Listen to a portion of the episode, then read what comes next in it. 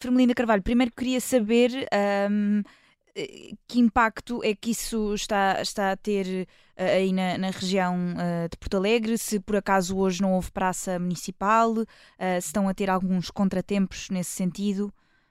Não, é assim, em Porto Alegre mesmo, um, cidade e conselho, não temos nenhum movimento cívico de manifestação de agricultores.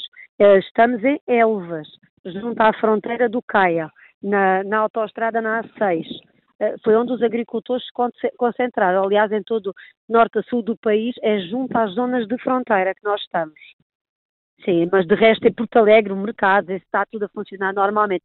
Obviamente todo o trânsito que vem aqui da Zona Sul para Porto Alegre está condicionado. Quem apanhou esta fase aqui da, da manifestação, sim, está preso aqui na, no trânsito, porque a autoestrada está, está cortada. E, e, sei que sei que para além de autarca de Porto Alegre é também presidente da Associação de Agricultores uh, Sim, da, da zona. Uh, esperava uma adesão tão grande a este protesto?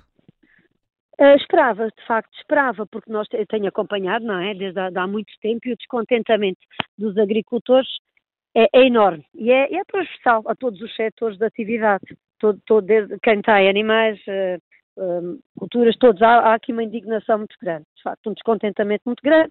Os agricultores têm sido muito desrespeitados ao longo dos últimos anos e, e, portanto, estão fartos, estão cansados, Uhum. Só para dizer que aguardamos uma resposta firme e concreta por parte do governo. Não da ministra, daí já não esperamos nada, porque a ministra tem mentido sistematicamente, e além de que sabemos que não tem qualquer força, já é um ministério quase inexistente, infelizmente, esperamos aqui uma resposta firme uh, eh, um, e concreta e objetiva de parte do seu primeiro-ministro. De, de outra forma, os agricultores não irão desmobilizar-se.